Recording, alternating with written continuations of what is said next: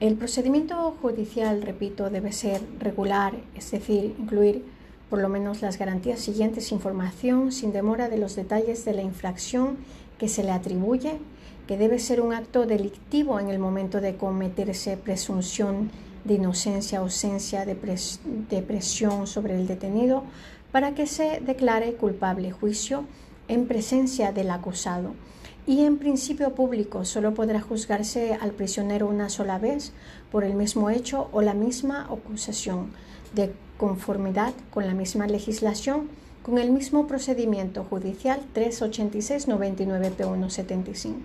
Se reconocen y se garantizan los derechos eh, de defensa y a este respecto el prisionero de guerra tendrá derecho a ser asistido por uno de sus compañeros prisioneros a ser defendido por un abogado calificado a su elección, a hacer comparecer testigos y a recurrir, si lo considera necesario, los oficios de un intérprete competente tendrá derecho a las mismas condiciones que los miembros de las Fuerzas Armadas de la potencia detenedora, a recurrir en apelación, en casación, contra toda sentencia pronunciará contra él y la misma será inmediatamente comunicada a la potencia protectora 3, 105, 3, 106, P1, 76. Repatriación. Repatriación directa y hospitalización en país neutral. En el convenio se prevé la repatriación directa durante las hostilidades y las hostilidades hospitalizaciones en país neutral para los heridos y los enfermos cuya aptitud intelectual o física se haya visto consideradamente disminuida. 309.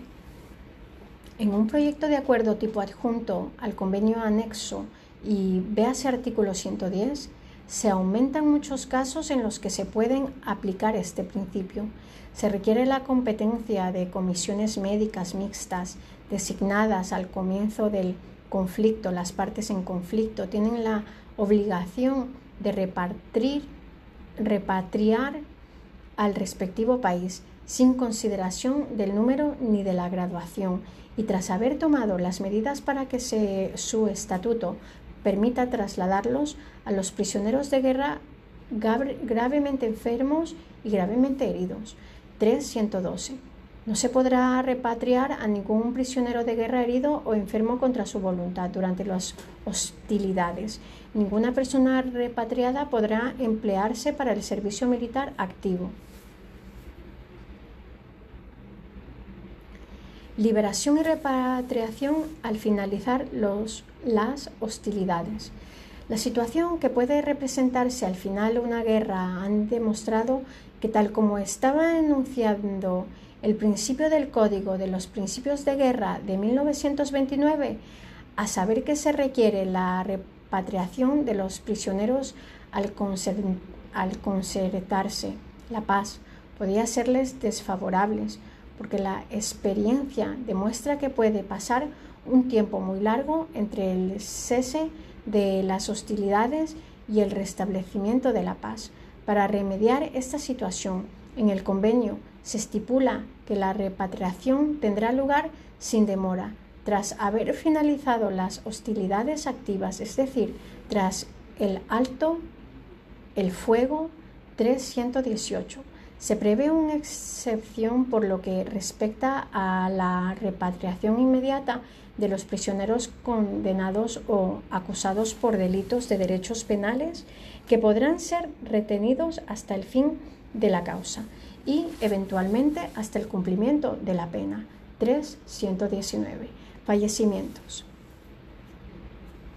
Los prisioneros de guerra tienen derecho a hacer su testamento. Para ello, en el convenio se prevé que los testamentos de los prisioneros de guerra se redactarán de manera eh, que se ajusten a, los a condiciones de validez requeridas por la legislación del país de origen que tomará las medidas necesarias para dar a conocer esas condiciones a la potencia detenedora. En el convenio se puntualizan las condiciones de, inhumación o en ciertos casos de incineración que permitan garantizar el resto peto a los muertos y tener en cuenta el deseo de las familias y el protocolo se completan en esas disposiciones 320 P1 34. En caso de un fallecimiento cuya causa se ignore, será objeto de una investigación para determinar las responsabilidades a vida cuenta, sobre todo de las indemnizaciones eventuales que pueden percibir los derechohabientes. 3.121. Los certificados de fallecimiento se enviarán en el más breve plazo a la respectiva Oficina de Información sobre los Prisioneros de Guerra, Oficina de Información y Agencia Central de Buques, de Búsquedas, de Búsquedas, perdona. Todos conocen los servicios de la Agencia Central de Prisioneros de Guerra, actualmente Agencia Central de Búsquedas, instituida bajo los auspicios del CICR, ha prestado a los prisioneros a las respectivas familias durante las dos últimas guerras mundiales, durante los números conflictos registrados desde 1945. Esta agencia tiene en sus archivos más de 50 millones de fichas que son una documentación única para determinar los derechos de los prisioneros o de la respectiva familia. Concentra a particular los datos que ha podido obtener por conducta oficial o privada relativos a los prisioneros de guerra a fin de particular de, determinar su identidad y de todas las indicaciones que les concierne acerca de traslados liberales, liberaciones, repatriaciones, evasiones, hospitalizaciones y fallecimientos. Esos resultados se reafirman en el convenio donde consta, además de la obligación que incumbre a los gobiernos de instituir oficinas oficiales para reunir y transmitir los datos relativos a los prisioneros de guerra la posibilidad de recurrir a la agencia entre central de información sobre los prisioneros de guerra instituida en países neutrales por el CICR 322-123-P134 a fin de facilitar la actividad de las oficinas nacionales y de la Agencia Central de Información de los Estados. Deberán concederles franquicias postales, así como todas las ventajas previas en el artículo 74 y en la media de lo posible la franquicia telegráfica o por lo menos considerables reducciones en las tarifas. Nota, estas facilidades fueron refrendadas en el Convenio Postal Universal AR37, Actas de la Unión Postal Universal, Bruselas 1952, 3124. Las familias tienen derecho a conocer la suerte corrida de sus miembros. Así pues, en caso de desaparición, tanto pronto como la circunstancia lo permite y más tarde desde el fin de las hostilidades activas, cada parte en conflicto buscará a las personas que le hayan señalado una parte adversa y comunicará todos los datos pertinentes a fin de facilitar la búsqueda. P133 3119. Asistencia de las sociedades de socorro y el CICR.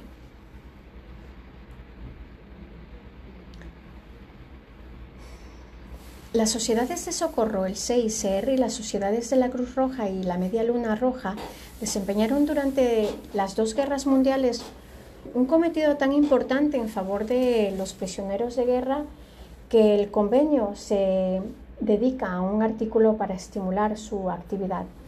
En esta disposición se estipula que las potencias deben concederles las facilidades necesarias, así como a los respectivos delegados derivadamente acreditados para, eh, para visitar a los prisioneros, distribuirles socorro, material religioso, educativo, recreativo o para ayudarlos a organizar recreos en los campamentos.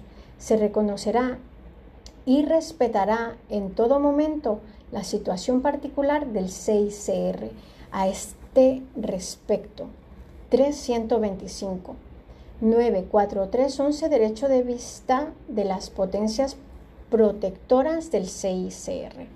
Además, el convenio se prevé que los representantes o los delegados de las potencias protectoras sean autorizados a trasladarse a todos los lugares donde haya prisioneros de guerra, especialmente a los lugares de internamiento de detención del trabajo, tendrán acceso a todos los locales ocupados por los prisioneros.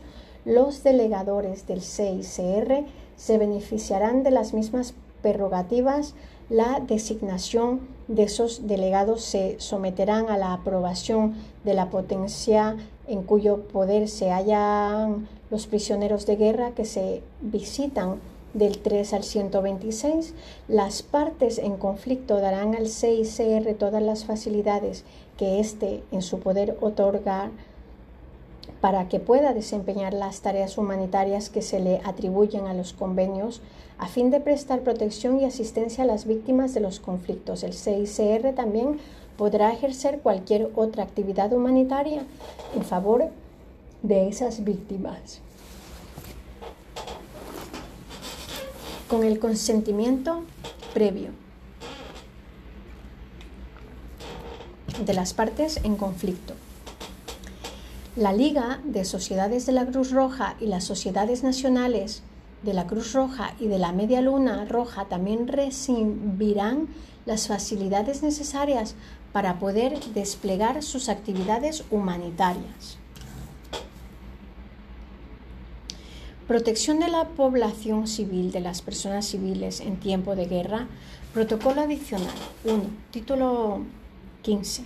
Convenio de Ginebra sobre la protección de personas civiles en tiempos de guerra.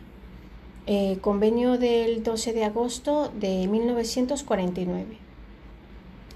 Eh, sección protección contra los efectos de las hostilidades.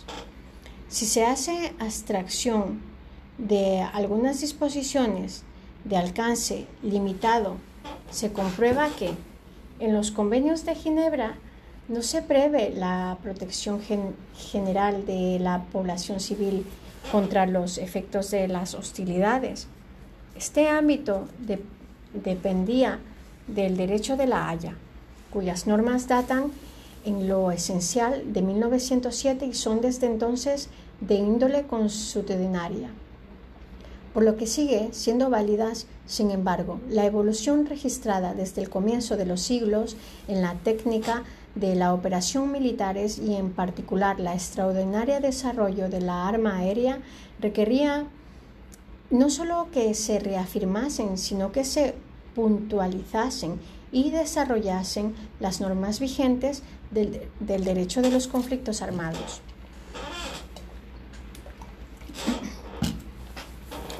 En la finalidad del título 15 del Protocolo 1 adicional a los convenios, principio fundamental y normas fundamentales.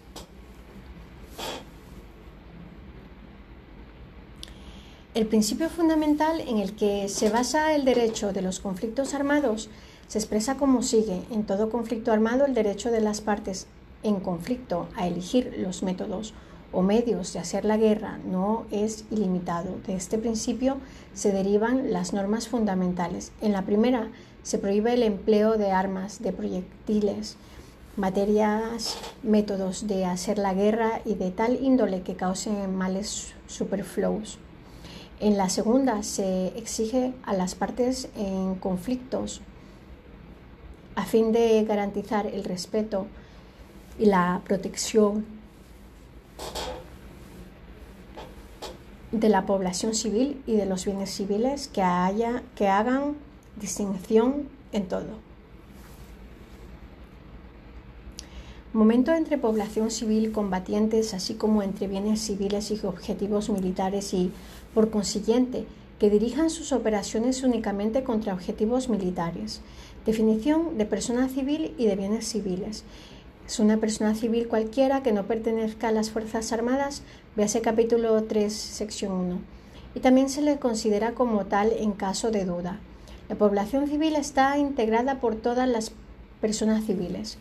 Son bienes civiles todos los bienes que no son objetivos militares, es decir, que no son bienes que por su naturaleza, ubicación, finalidad o utilización contribuyan eficazmente a la acción militar o cuya destrucción parcial o total captura o neutralización ofrezca en las circunstancias del caso una ventaja militar definida. Así pues, el material militar, una vía de comunicación de importancia, estrategia, un convoy de abastecimiento destinado al ejército, un edificio civil evacuado y reocupado por combatientes son objetivos militares.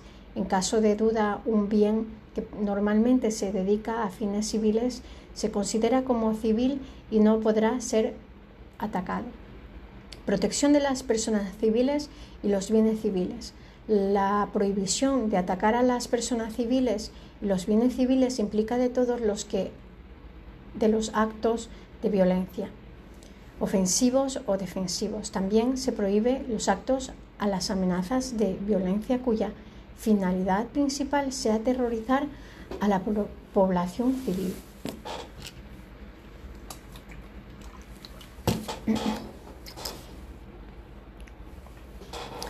La prohibición incluye los ataques indiscriminados. Se trata de, en particular, de los ataques no dirigidos o que no pueden ser dirigidos por razón de los métodos o de los medios de combate utilizados contra un objeto militar. También se consideran como indiscriminados los ataques que tengan como objetivo militar único varios objetivos militares precisos y claramente separados, situados en una ciudad, un pueblo, una aldea u otra zona en que haya concentración análoga de personas civiles o bienes de carácter civil. Lo mismo ocurre con los ataques que causen incidentalmente pérdidas o daños de índole civil que serían excesivos en relación contra, con la ventaja militar concreta y directa eh, prevista. La presencia de la población civil o de, la, o de personas civiles o sus movimientos no podrán utilizarse para tratar de poner a cubierto de ataques los objetivos militares ni para cubrir, favorecer o obstaculizar operaciones militares. Además, en los textos se prevé la concentración de acuerdos locales entre las partes en conflicto desde una zona sitiada, sitiada o cercada para la evolución de los heridos, los enfermos, los inválidos, los ancianos, los niños y las así como para el paso de ministros de todas las religiones de personal y material sanitario con destino de dicha zona. Por último, en el protocolo se prohíbe hacer padecer hambre a la población civil del adversario. No debe atacarse, ni destruirse, ni sustraerse, ni inutilizarse los bienes indispensables para la supervivencia de la población civil, tales como los artículos alimentación y las zonas agrícolas que los producen las cosechas, el ganado, las instalaciones y reservas de agua potable y las obras de riego. Un beligerante solo podrá dejar de observar esas normas en el propio territorio y únicamente si ese territorio está bajo su control y a condición de que lo requiera una necesidad militar imperiosa. Se protegerá en medio ambiente natural contra los daños extensos, duraderos y graves. Se prohíbe los métodos y los medios concedidos para causar tales daños y comprometer así la salud o la supervivencia de la población. Protección especial de ciertos bienes. Los bienes culturales también se estipula la protección de estos bienes en el Convenio de la Haya del 14 de mayo de 1954 para la protección de bienes culturales en conflicto armado. Son objeto de una protección especial los monumentos históricos, las obras de arte o los lugares de culto que constituyen el patrimonio cultural a, o espiritual de los pueblos. No debe ser objeto de acto alguno, de hostilidad, ni utilizarse en apoyo del esfuerzo militar. En caso de que haya peligro de que se liberen fuerzas peligrosas que podrían causar considerables pérdidas en la población civil, no se atacarán las presas, los diques y las centrales nucleares de energía eléctrica. Aunque sean objetivos militares, estas protecciones solo cesarán si se utiliza en apoyo regular, importante y directo de operaciones militares.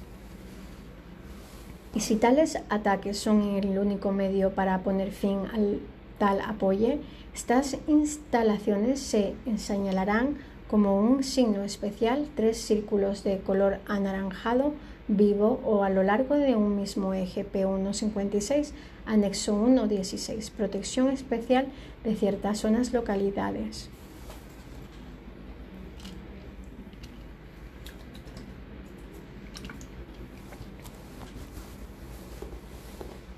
En el 15 convenio se prevé, se prevé la designación antes y después de que haya comenzado las hostilidades de zonas y localidades sanitarias y de seguridad con objeto de proteger contra los efectos de la guerra a los heridos, a los enfermos, los inválidos, los ancianos, los niños menores de 15 años, las mujeres encintas y las madres de niños menores de 7 años.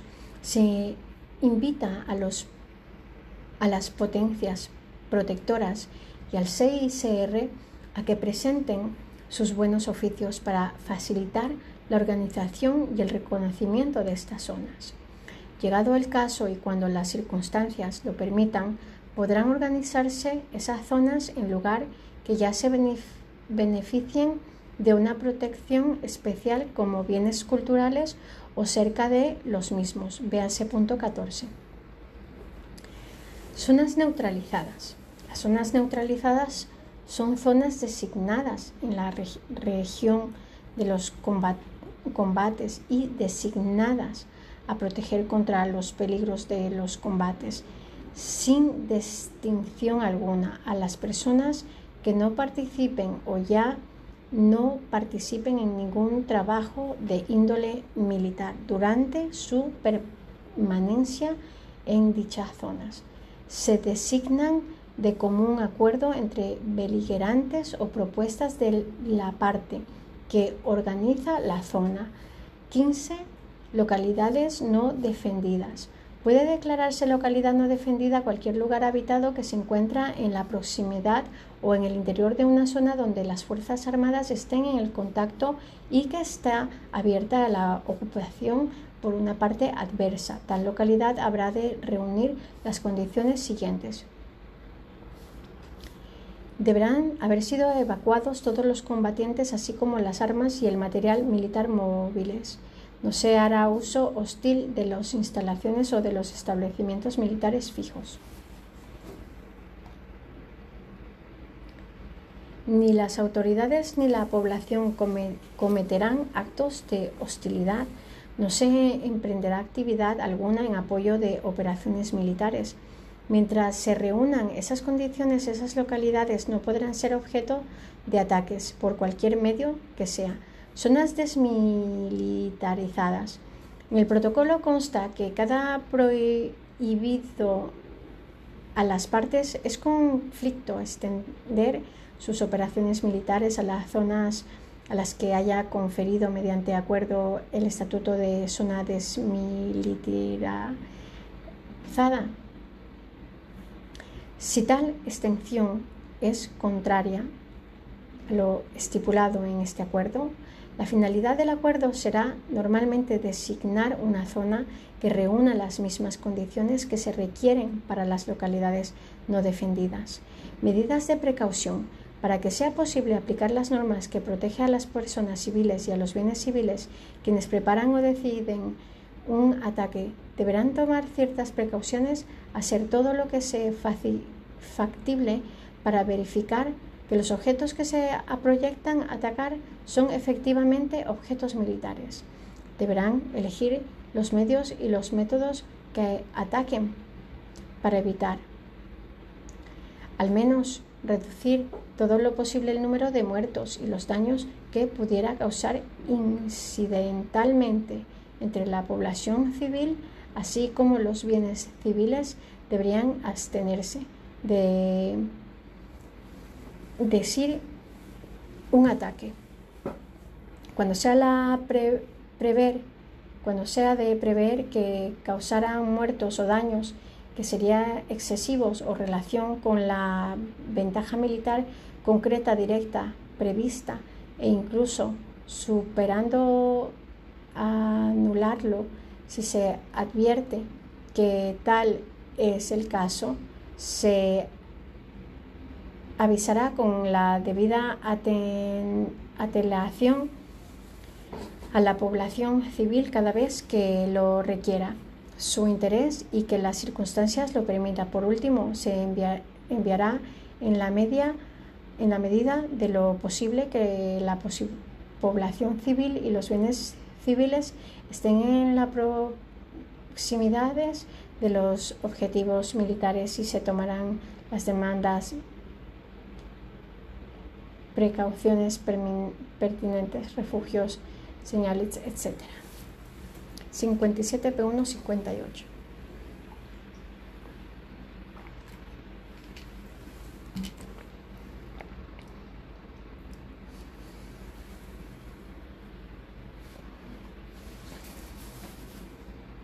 Protección civil.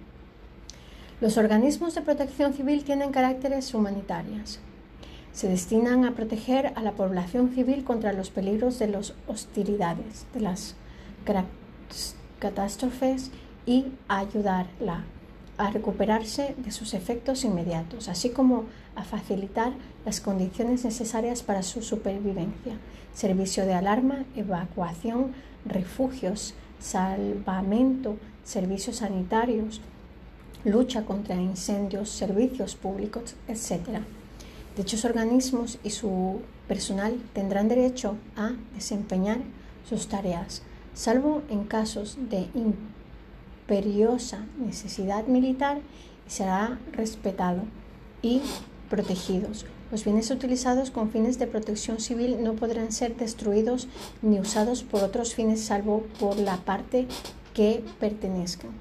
Esta zona también son válidas en territorio ocupado donde los organismos civiles de protección civil recibirán de las autoridades las facilidades necesarias para el cumplimiento de sus tareas. La potencia ocupante no podrá requisar los edificios o el material de los organismos de protección civil ni destinarlos a otros fines si por ello se perjudicará a la población civil P163. Las mismas normas se aplican a los organismos de la protección civil de los estados neutrales que actúan en el territorio de una parte en conflicto con el consentimiento y bajo el control de esa parte. P164. Para acometer el margen de sus legítimas tareas, actos perjudiciales para el enemigo y solamente después de una intimación que, habiendo fijado cuando proceda un plazo razonable, no surta efectos, el hecho de que los servicios de protección civil se organicen según el modelo militar, que cooperen con el personal militar o que estén bajo la dirección de las autoridades militares y puedan beneficiar incidentalmente a víctimas militares. No se considera como acto perjudicial. La misma exposición se aplica para el porte de armas legueras individuales por la persona civil para el mantenimiento del orden o para su propia defensa. P165. El signo distintivo de los organismos de protección civil es un triángulo equilátero azul sobre fondo anaranjado. P166, anexo 115. Los miembros de las Fuerzas Armadas y las unidades militares asignados en permanencia y exclusivamente en los organismos de protección civil serán respetados y protegidos siempre que se reúnan las condiciones enunciadas anteriormente y que lleven claramente el signo distintivo internacional de la protección civil. Sección 2. Protección general y régimen para las personas civiles en tiempos de guerra. Alcance del 15 convenio. El artículo 4 del convenio 15, convenio se define así a las personas protegidas. Quedan protegidas por el convenio las personas que en un momento cualquiera y de cualquier manera que sea se encuentran en caso de conflicto u ocupación en poder de la parte contendiente o de una potencia ocupante de la cual no sean súbditas. Así pues, esta protección se ejerce contra la arbitrariedad del enemigo a cuya merced podrían encontrarse las personas protegidas. De hecho, el 15 convenio completa sobre toda la sección 3 del Reglamento de la Haya de 1907 sobre las leyes y costumbres de la guerra que se refiere a los territorios ocupados. Asimismo, incluye además de una sección relativa al trato debido a los extranjeros, disposiciones relativas a la protección general de las personas civiles y disposiciones comunes a los territorios de las partes en conflicto y a los territorios ocupados actualmente se ha completado todas estas últimas disposiciones y a veces incluso reemplazando por los artículos correspondientes de los protocolos. Protección general de todas las personas afectadas por el conflicto armado.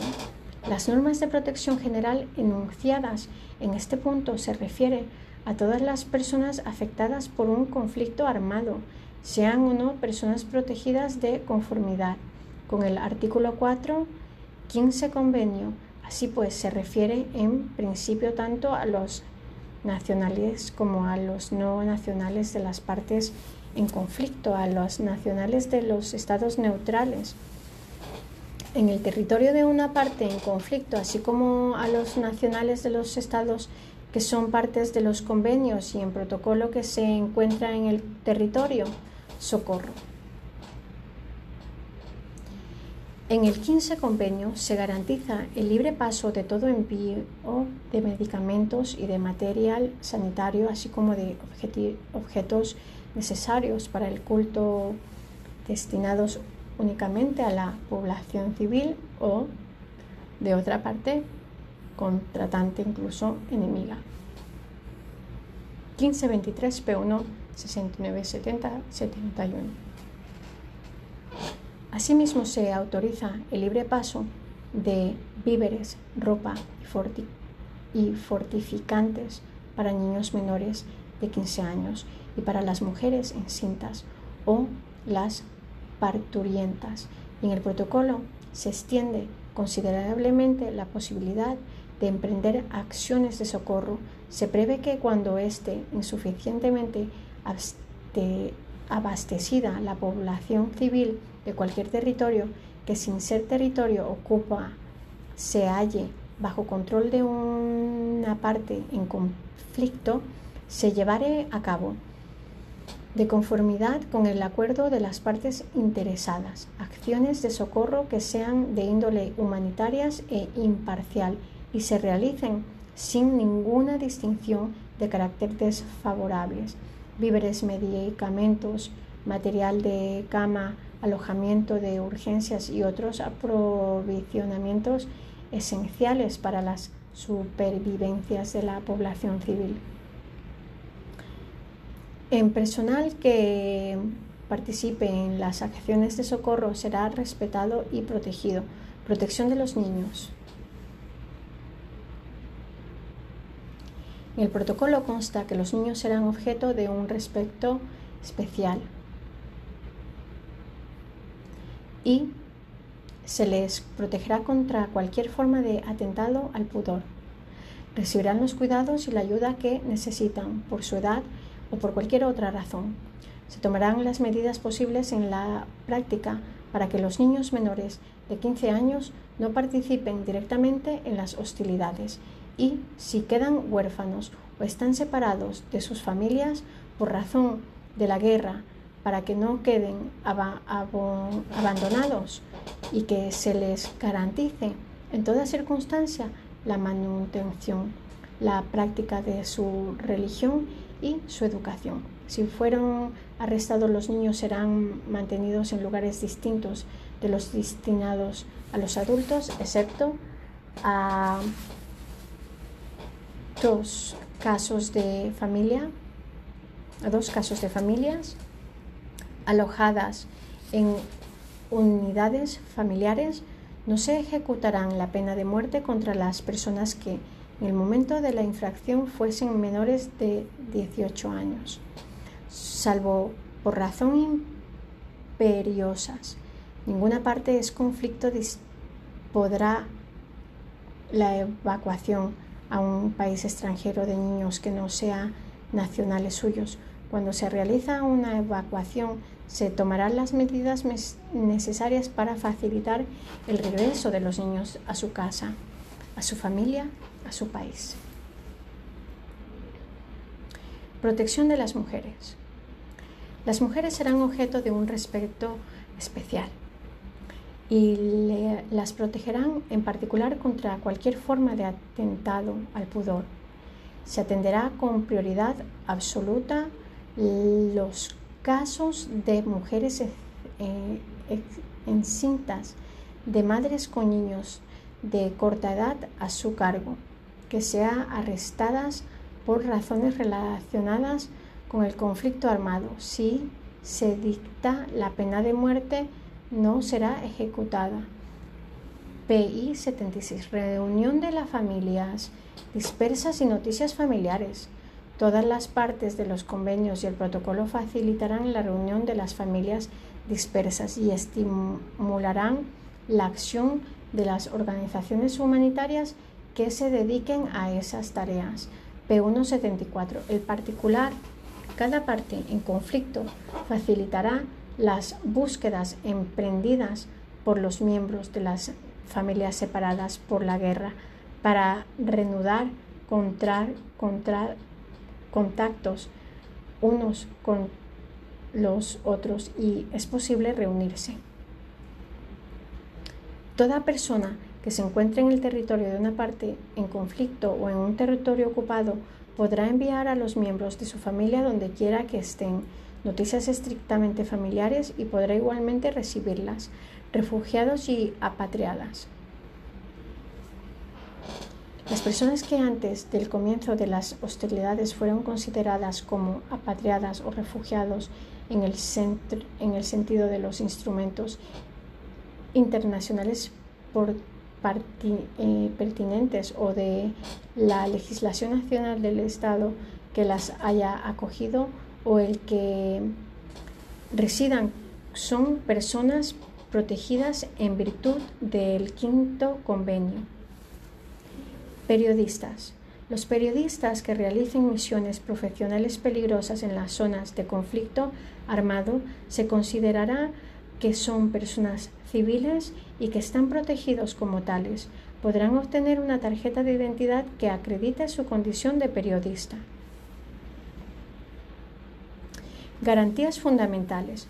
Cuando una situación de conflicto armado afecta a las personas que estén en poder de una parte en conflicto y que no disfruten de un trato más favorable en virtud de los convenios y del protocolo. Serán tratados en toda circunstancia con humanidad y se beneficiarán de las garantías fundamentales, sin discriminación alguna, basada en cualquier pretexto. Entre las garantías fundamentales se puntualiza que se respetarán la persona, el honor, los las convicciones y las prácticas religiosas de los prisioneros. Se prohíbe en particular cometer contra toda persona con cualquier pretexto los actos siguientes realizados, sea por agentes civiles, sea por militares. Los atentados contra la vida, la salud, la integridad física o mental, en particular el homicidio, la tortura de cualquier clase, tanto física como mental, los castigos corporales, las mutilaciones, los atentados contra la dignidad personal, en especial los tratos humillantes y degradantes, la prostitución forzada y cualquier forma de atentado al pudor, la toma de rehenes, los testigos colectivos y las amenazas de realizar los actos mencionados. Por último, las garantías de procedimiento judicial. Véase capítulo 3.6 también. Forman parte de las garantías fundamentales reconocidas a toda persona afectada por un conflicto. Actividades de la Cruz Roja y de otras organizaciones humanitarias.